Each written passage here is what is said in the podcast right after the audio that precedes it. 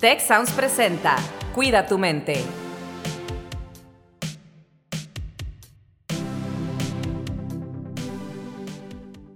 Hola, ¿qué tal? Bienvenidos a un nuevo episodio de Cuida tu mente. Y el día de hoy, pues estamos en un episodio especial porque es la continuación de eh, el episodio que hicimos anteriormente, que tiene que ver con cómo mantengo el bienestar durante todo el semestre. Y esto es pensando en el que aquí en el ciclo que tenemos en la universidad, pues estamos iniciando el periodo académico y iniciamos con mucha emoción y tal vez algo de, nervio, pero ¿cómo hacemos para enfrentar todos los retos que tenemos? Eh, nuestros invitados, invitadas hoy, Emilia, que se acaba de graduar de eh, la carrera de psicología clínica, Domingo, que es parte del equipo que trabaja en bienestar estudiantil en eh, Guadalajara, y Elis, que trabaja en el TEC de Monterrey y tiene unas experiencias que nos platicó padrísimas en temas de escalar montañas y es parte aquí del equipo del TEC. Y como siempre está conmigo Carlos Ordóñez. Carlos, ¿cómo estás? Pues súper emocionado, Rose. La verdad es que me quedé bien picado, como decimos aquí en México, con mucha curiosidad, muy entusiasmado de, de conocer las demás experiencias, todo lo que, lo que nos están compartiendo aquí estas personas tan lindas que nos están compartiendo su experiencia. Y la verdad es que tenemos mucho, mucho que aprender. Yo me sé un poquito ahí de algunas historias que, ya iremos sacando en este nuevo episodio, en el que, bueno, vamos también a compartir de los recursos de bienestar que tenemos para nuestra población estudiantil en el TEC de Monterrey, en TEC Milenio, y que también tenemos recursos disponibles para cualquier persona en el mundo, y vamos a ir hablando de eso en este episodio. Domingo, ¿cómo llegas el día de hoy? ¿Cómo estás? Hola Carlos, muy contento, muy contento de estar en, en este episodio. Eh, y fíjate que eh, en la sesión pasada eh, me encantó que Emilia hablaba del tema de la meditación, la respiración. Este, para toda la comunidad tech que nos sigue, hay un programa este, fabuloso que se llama Programa de Conocimiento Interno y Compasión. Eh, les recomiendo que se acerquen a su área de bienestar estudiantil para este, conocer la oferta de hecho, por ahí también darles la buena noticia que andamos este, eh, lanzando un sitio live este, que seguramente eh, les compartirán en, sus campus y bueno, que también ahí podrán ver eh, oferta de este programa. Altamente recomendable, altamente recomendable para vivir la cultura del bienestar. Oigan, y bueno, Ellis se fue de fin de semana a escalar un volcán. ¿Cómo lo ven? Así se gasta el fin de semana, Ellis. ¿Cómo estás, Ellis? ¿Cómo llegas después de esa experiencia?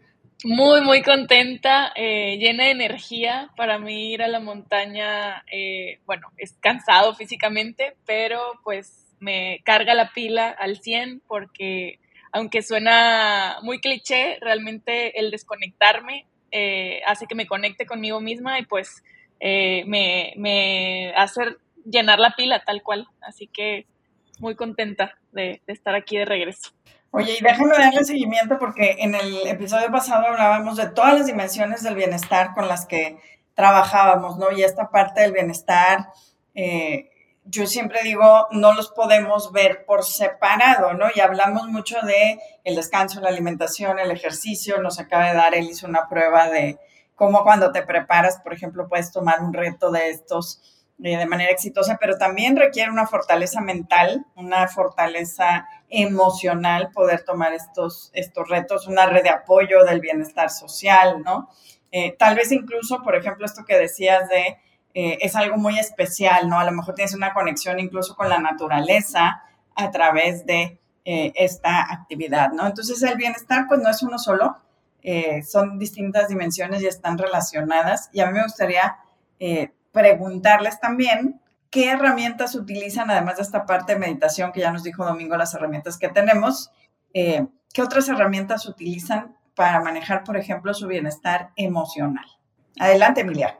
Bueno, yo lo que puedo como aportar aquí de lo que yo he hecho, ya no solo como estudiante, sino también como persona, primeramente, que lo comenté en el episodio pasado, es la meditación y la menciona Domingo y puede sonar muy redundante porque de verdad yo creo que la mayoría de los profesionales de la salud o aquellas personas que se dedican al bienestar te lo van a decir, pero hay hasta investigaciones de cómo las, las personas que son más longevas son aquellas que tienen más capacidad pulmonar. Entonces, ahí vemos la importancia de hacer ejercicios de respiración, de relajación y de encontrar también de qué forma a mí me, me sirve meditar y cuál es la manera ideal para mí. O sea, está muy como este estigma de la meditación es sentarme como yogi y hacer sonidos o cerrar los ojos. Y en realidad yo, por ejemplo, he practicado el mindful walking, que es algo que me ha servido bastante y es literalmente salirme a caminar sin música, eh, estando consciente, presente en el momento y observar lo que hay a mi alrededor, si hay un árbol, observar las hojas, las texturas, los colores, y eso a mí me hace como conectar con el momento presente y conectar conmigo misma, que es lo que también mencionaba Elis ahorita. Creo que eso ha sido uno como de los hábitos que yo he implementado en mi vida que en realidad me han funcionado, más aparte el rodearme de gente que está como con el mismo objetivo que yo o que, que implemente el mismo hábito que yo, que creo que la red de apoyo es súper importante y entra en una de estas dimensiones del bienestar que, que comentas, Rose. Por ejemplo, yo quería implementar el hábito de leer. La verdad es que me costaba mucho trabajo porque llegaba ya bien saturada de clases. Entonces lo que hice con una amiga, o sea, me tomó de una amiga que quisiera implementar el mismo hábito que yo, e hicimos un grupo de lectura. Es un club de lectura literal de dos personas y nos juntamos cada dos semanas a rebotar ideas del libro y a platicar un poquito. Entonces está bien padre porque somos dos, este, pero bueno, con eso es suficiente para, para implementarlo y yo me sentía como que con esta con este compromiso que también lo mencionábamos eh, en la parte del episodio anterior, pues de, de, leer y de también de seguir con mi grupo, con mi club de lectura. Entonces, eso me ha ayudado mucho. También con el estudio Em, que fue un hábito que tuve que desarrollar durante la carrera y que no me dejarán mentir los estudiantes que nos escuchen, de que es algo que tienes que hacer sí o sí, el autoestudio, y pues me servía, em, me funcionaba juntándome con personas que también iban a estudiar, y entonces pues me sentía más motivada y más comprometida a hacerlo. Entonces, la verdad, esas dos cosas yo las recomiendo bastante este, más aparte la consistencia, que creo que ya lo habíamos como tocado anteriormente ese tema, pero pues sí, la verdad es que mediten, es una súper herramienta y el TEC te ofrece también espacios, por ejemplo, en Campus Monterrey tenemos el espacio para meditar, este, entonces, pues bueno, yo sí lo súper recomiendo. Muchas gracias por compartir, Emilia. Me encanta esto este, que, comentas. Eh, y yo digo, también empecemos a cambiar hábitos, ¿no? Eh, por ejemplo, en lugar de ver una serie, en, familia o en pareja o con amigos, bueno, pues tal vez este, la lectura, lo que decías, ¿no? 5 o 10 minutos de leer, eh, de caminar, cambiar un poco, cambiar un poco esa esencia. Porque definitivamente es, mejor acompañar. Tenemos una frase en mentoreo, este Carlos, este Rose, que dice que es mejor acompañado que solo. Entonces, este, ¿cómo hacemos para crear una red de apoyo de bienestar y tener esos aliados, ¿no? Eh, aunque no nos acompañen, este, decirles nuestras metas y que se entusiasmen con nuestras metas y este, eh, también ahí generamos bienestar social, ¿no? Eh, una práctica que, habitualmente yo sugiero a mis mentís, a la comunidad Reflecto acá en, Guadalajara, que, este, coordinaba, que me tocaba este, trabajar con ellos, es el tema de, de tener una libreta, una libreta que yo le he llamado eh, mi diario de bienestar y es antes de dormirme escribir un autorreconocimiento. ¿Qué hice hoy de mí para mí, de lo que me siento orgulloso, este, en lo que encuentro valor? ¿no? Y hacer esta práctica porque creo que este autorreconocimiento ayuda a crecer nuestro autoconcepto y eso nos permite desarrollar relaciones eh, más independientes, más sanas con otras personas. Eh, no estamos, no quedamos ya este, a costa de las complacencias o de cumplir las expectativas de otros, ¿no? Este, si nos vemos a nosotros mismos y, este, pues, eh, asumimos la autoconciencia de ese cuidado, porque definitivamente para impactar positivamente a los demás, creo que más de lo que podamos decir es lo que ellos puedan ver que hacemos nosotros, ¿no? Este, empezar a, fomentar esta cultura del bienestar desde, desde el ejemplo, desde nuestras pasiones y, nuestro propósito de vida. Qué importante, Domingo, lo que, lo que mencionas, ¿no? De pues ese sentido de gratitud primero contigo mismo para poder eh, expresarlo al resto, ¿no? Y en esa misma línea yo creo que eh, el, tema de eh, fomentar también la generosidad y, el darnos a los demás, pues está comprobado que nos llena de bienestar, ¿no? Más allá de lo que podamos aportar, que definitivamente todos podemos aportar algo, no tiene que ser monetario, sino eh, ceder el asiento en algún lugar, eh, digo, no sé, los que podamos donar sangre, por ejemplo, hay múltiples maneras, donar tu tiempo, a lo mejor yendo a alguna escuela, haciendo un voluntariado, eh, realmente pues está comprobado que te genera, potencia tu nivel de bienestar, ¿no? Entonces, además de que te va haciendo pues generar conexiones con gente que a lo mejor no en tu, en tu contexto más cercano pues no tendrías la oportunidad de, conectar, ¿no? Y pues yo creo que como personas estamos eh, eh, configurados para conectar con otros, entonces, eh, y, eso también va generándonos mayor bienestar y, y, creo por ahí también que pues hay estudios que lo confirman, ¿no? Acá Carlos Rose podrán dar eh, más contexto, pero, pero definitivamente este tema de dar a los demás, el ser generosos, el contribuir con tiempo, con recursos, el aportar eh, algo, este, pues nos, nos, lleva a reducir estrés y a, generar este, un nivel de bienestar eh, mayor. Y fíjate, Elis, justamente eh, quería hacer referencia porque lo dijo Domingo y ahora lo dices tú, y son dos de los factores que según el reporte mundial de felicidad, que hicimos un episodio especial sobre el reporte, mencionan que son fundamentales para elevar el nivel de felicidad personal, pero también el nivel de la comunidad. Uno es aprender cosas nuevas, o sea, las personas que continuamente están buscando autodesarrollarse y aprender cosas nuevas, tiene niveles de felicidad más altos. Y el segundo es lo que le llaman los comportamientos de benevolencia. Y hay seis comportamientos que encuentra el reporte que están relacionados con un mayor nivel de felicidad. Tiene que ver, por ejemplo, como decías tú, con donación de tiempo, donación de dinero también. O sea, si yo de mis recursos creo que no es eh, dar lo que me sobra, sino realmente contribuir a una causa que para mí sea valiosa, eh, donar sangre, donar tiempo, donar órganos, eh, incrementar, por ejemplo, la calidad del tiempo o cantidad del tiempo y o también tiene que ver con comportamientos donde ayudo a personas, primero que nada, cercanas a mí, eso es un valor, y segundo, personas que no tienen nada que ver conmigo.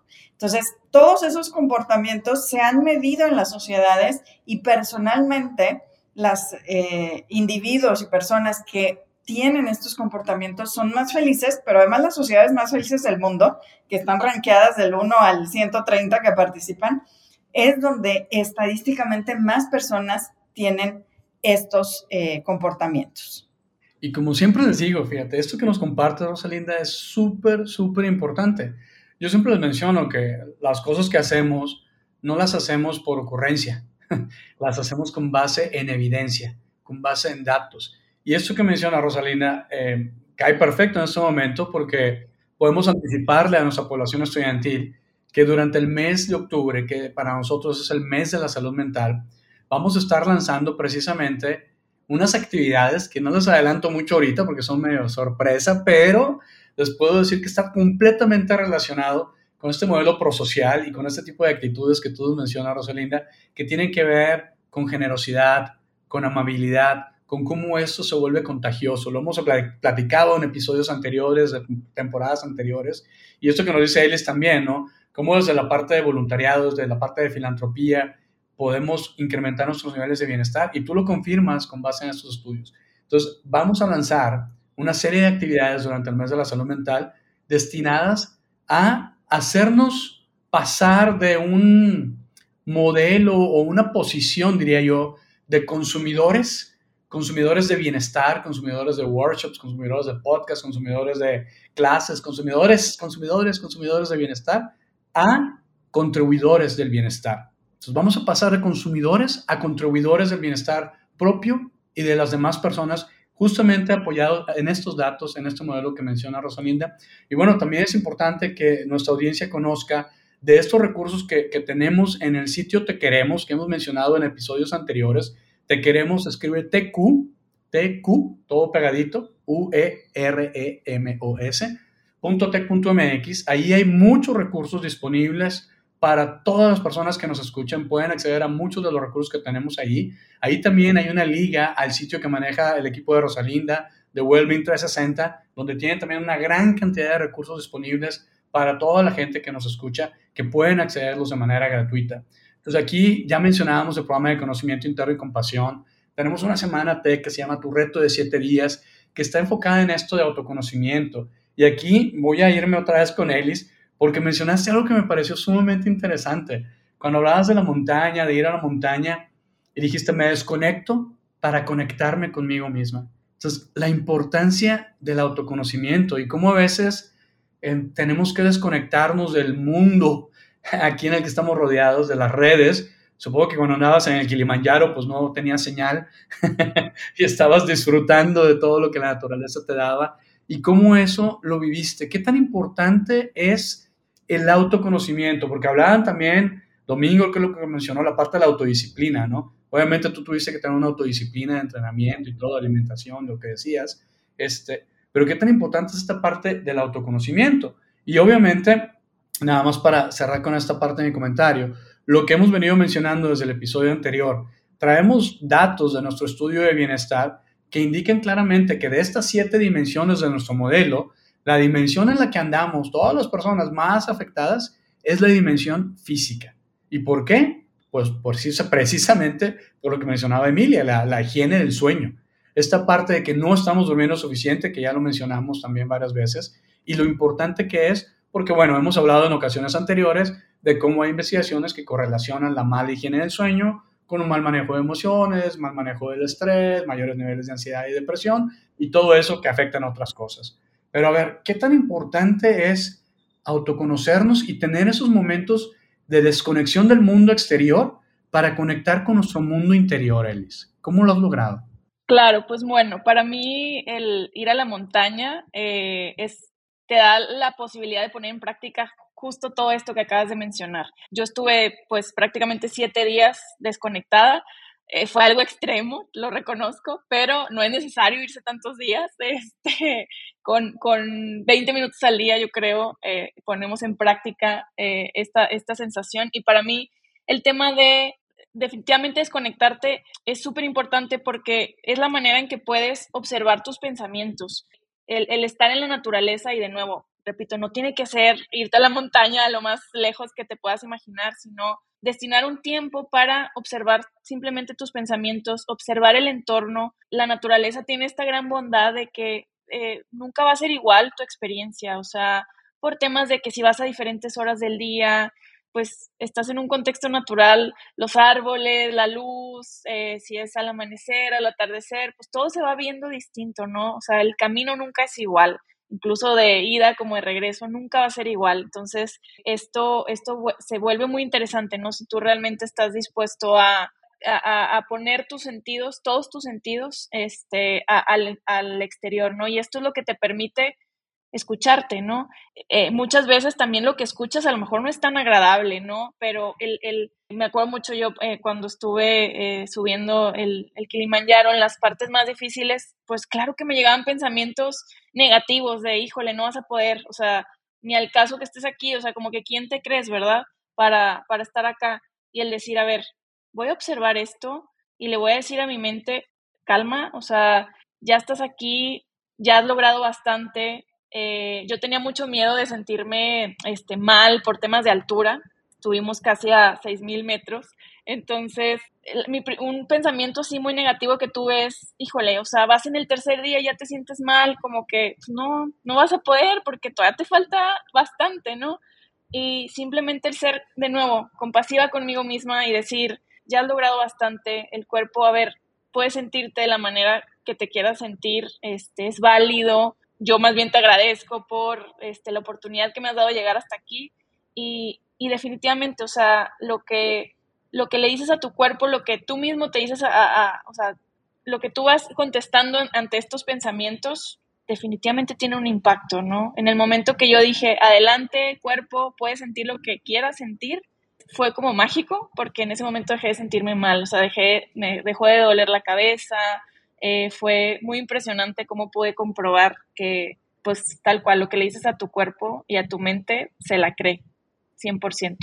Elise, me hace súper valioso lo que compartes porque creo que con tu experiencia nos, bueno, podemos observar la importancia del autoconocimiento, que es lo que mencionaba Carlos, que el autoconocimiento no solo nos ayuda a mejorar la relación con nosotros mismos, sino también con nuestro entorno y bueno, con todas las personas que nos rodean. Entonces, creo que es algo esencial y muy importante que aprendamos a conocernos, porque esto nos lleva también a lo que yo había mencionado y lo que menciona Celis de la autocompasión y el poder observar e identificar lo que siento, que también es muy importante. Si yo no me conozco, no conozco mis emociones, no, no puedo reconocer qué es lo que estoy sintiendo, ni cómo me afecta o cómo me pueden afectar, no solo conmigo mismo, sino con los que me rodean.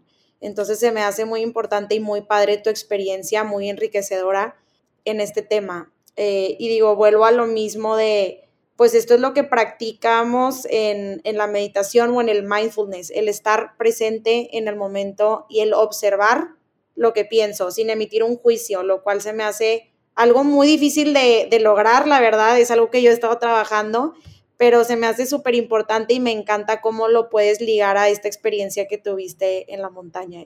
Pues sí, creo que justamente si los hubiéramos buscado como invitados y les hubiéramos dicho, por favor, estas son las dimensiones del bienestar, menciónenlas así, no hubiera sido tan exacto, ¿no? Pero eh, hay un ejercicio que a mí me gusta mucho, que lo aplico mucho con los estudiantes cuando hago prácticas, precisamente porque el mindfulness no solo es meditar, y es el ejercicio de comerte tu comida favorita como si fuera la primera vez que la pruebas, ¿no? Y esta idea de que cada momento en la vida es único y repetible y que cada amanecer, cada atardecer, eh, cada nube, cada flor, ¿verdad? Entonces no es, no es nada más un discurso, es que cuando verdaderamente lo vives, la vida es mucho más de lo que eh, estamos acostumbrados cuando traemos el piloto automático prendido. Yo creo que estamos ya en momento de cierre, pero no me puedo ir sin decir que tenemos no solo el evento que menciona Carlos, sino también la plataforma wellbeing360.tv, donde hay más de 120 charlas, pláticas, conferencias, ejercicios, eh, videos sobre cómo meditar, cómo hacer yoga, cómo descansar, cómo manejar el estrés, cómo conectar mejor con los demás y que es un recurso completamente gratuito eh, a disposición de pues todos, todas quienes nos escuchan, invitarlos a utilizarlo para mantener nuestro bienestar a lo largo de cualquier periodo que nos planteemos como meta. Domingo, creo que hay algo que tú también nos tienes que compartir. Muchas gracias, Rose. Eh, pues eh, dos, dos, ideas, ¿no? Que creo que son poderosas para nuestro bienestar. Y una es eh, la calidad de conexión que tenemos con nosotros mismos, con nosotros mismas como personas, ¿no? Entonces, este, eh, hacer ejercicios de introspección para crecer la conciencia, hacerte preguntas y también el pensamiento recurrente pero a tu favor, ¿no? El decirte, este, me trato con amor y compasión, tengo el derecho de estar tranquilo, este, el bienestar eh, el descanso, perdón, no es un premio, es una necesidad y tenemos que agendarlo también. Y, si realmente el bienestar es nuestra prioridad, pongamos primero en nuestra agenda el bienestar y después nuestras obligaciones, ¿no? Y habitualmente decimos, el bienestar es prioridad, pero arrancamos con todas las tareas o pendientes que hay que hacer y este, habitualmente nos, dejamos al final, ¿no? Eh, eh, una invitación, pues, a conectar, a conectar con las, con las redes de, apoyo que, tenemos este, en campus, acercarse a sus peers, mentores, mentores de, comunidad, el área de bienestar estudiantil. Nos encantará, definitivamente nos encantará este, eh, conectar con ustedes para sumar a su bienestar. Muy bien, oigan, pues ya estamos en la etapa de cierre y me gustaría volver acá con las personas que tenemos invitadas para que nos digan si hay algo que quisieran compartirle a la población estudiantil ¿no? En, con relación a este tema, obviamente, de cómo mantener su bienestar a lo largo del semestre, algo que no les hayan compartido todavía y que se hayan quedado con esa cosita que, ay, quiero decirles esto, quiero decirles esto y no se los he dicho. Ahora es cuando para que nos digan también, pues, con qué, con qué les dejan y qué se llevan también ustedes de este episodio doble que hemos hecho. Elis, por favor. Gracias. Pues algo que eh, me faltó decir, digo, es importante ponerte metas, eh, retos. La verdad, las ideas por algo llegan a tu mente, ¿no? Hay que eh, tomarlas y, y, entusiasmarse, ¿no? Con emocionarse con los retos que te pones. Pero lo más importante es ir a tu ritmo. O sea, yo algo que pude también confirmar y comprobar en la montaña es que pues la cima ahí siempre va a estar. O sea, muchas veces no depende de mí el, el hecho de llegar en este momento, pero la meta siempre va a estar ahí. Entonces, yo me acuerdo mucho, ya en la última parte, que era lo más difícil para llegar a la cumbre, eh, me, me, encontré a alguien que iba del, del mismo, eh, del mismo grupo, ¿no? Entonces, intenté alcanzarla para ir como juntas y de verdad sentí un cansancio así extremo que dije, a ver, no tengo por qué alcanzar a nadie. Y esto se traduce no nada más para llegar a la cumbre, sino en mis distintas metas en la vida, ¿no? O sea, no tengo que alcanzar a nadie. Es más lindo y es más eh, agradable cuando voy a mi propio paso. Y yo ya conozco mi paso y mi paso no es el mismo de la otra persona. Entonces, no vale la pena eh, llegar eh, tronada y no disfrutar cuando realmente pues yo ya conozco mi ritmo y la meta iba a estar. Entonces yo algo que me gustaría súper dejar también aquí sobre la mesa es eso, ir, ir a tu propio ritmo, conoce tu ritmo y disfruta el proceso. Me encanta, Elis, este, justo yo quisiera como complementar esto que dices con lo que más, bueno, con el aprendizaje más grande que yo me llevo de mi vida de estudiante, que creo que ya medio lo di a entender, pero para hacerle más énfasis es hacer de hacer del descanso una prioridad, que es algo que hemos estado platicando, es lo que hice domingo, y es el darme permiso de descansar y el entender que también es válido y que también es parte de mi bienestar el descanso. Yo lo que más me llevo es eh, la higiene del sueño, en realidad hacer de un hábito cuidar mis horas del sueño, dormir lo que tengo que dormir de acuerdo a mi edad y de acuerdo a mis necesidades. Ese es como el hábito que a mí más me ha cambiado la vida y que llega a tener un impacto en todas nuestras dimensiones del bienestar y en todos los ámbitos de nuestra vida. Entonces, yo de verdad quiero hacer énfasis en eso y en festejar o como celebrar también esos logros pequeños y esos pequeños pasos que vamos dando. Es algo que también hemos comentado, Elis nos pone el ejemplo. Eh, cualquier pasito hacia adelante es un gran logro y, es importante saber que también vamos a dar pasos hacia atrás, pero eso nos va a hacer avanzar mucho más a largo plazo, aunque nos cueste trabajo verlo. Esos son como los dos aprendizajes que yo he tenido y me, bueno, me quedo súper contenta de ver todos los recursos y las herramientas que, que tiene el TEC pues para trabajar este bienestar e inculcar este bienestar en, en todos y todas las estudiantes. La verdad me encanta y me fascina que, que estén disponibles estas herramientas.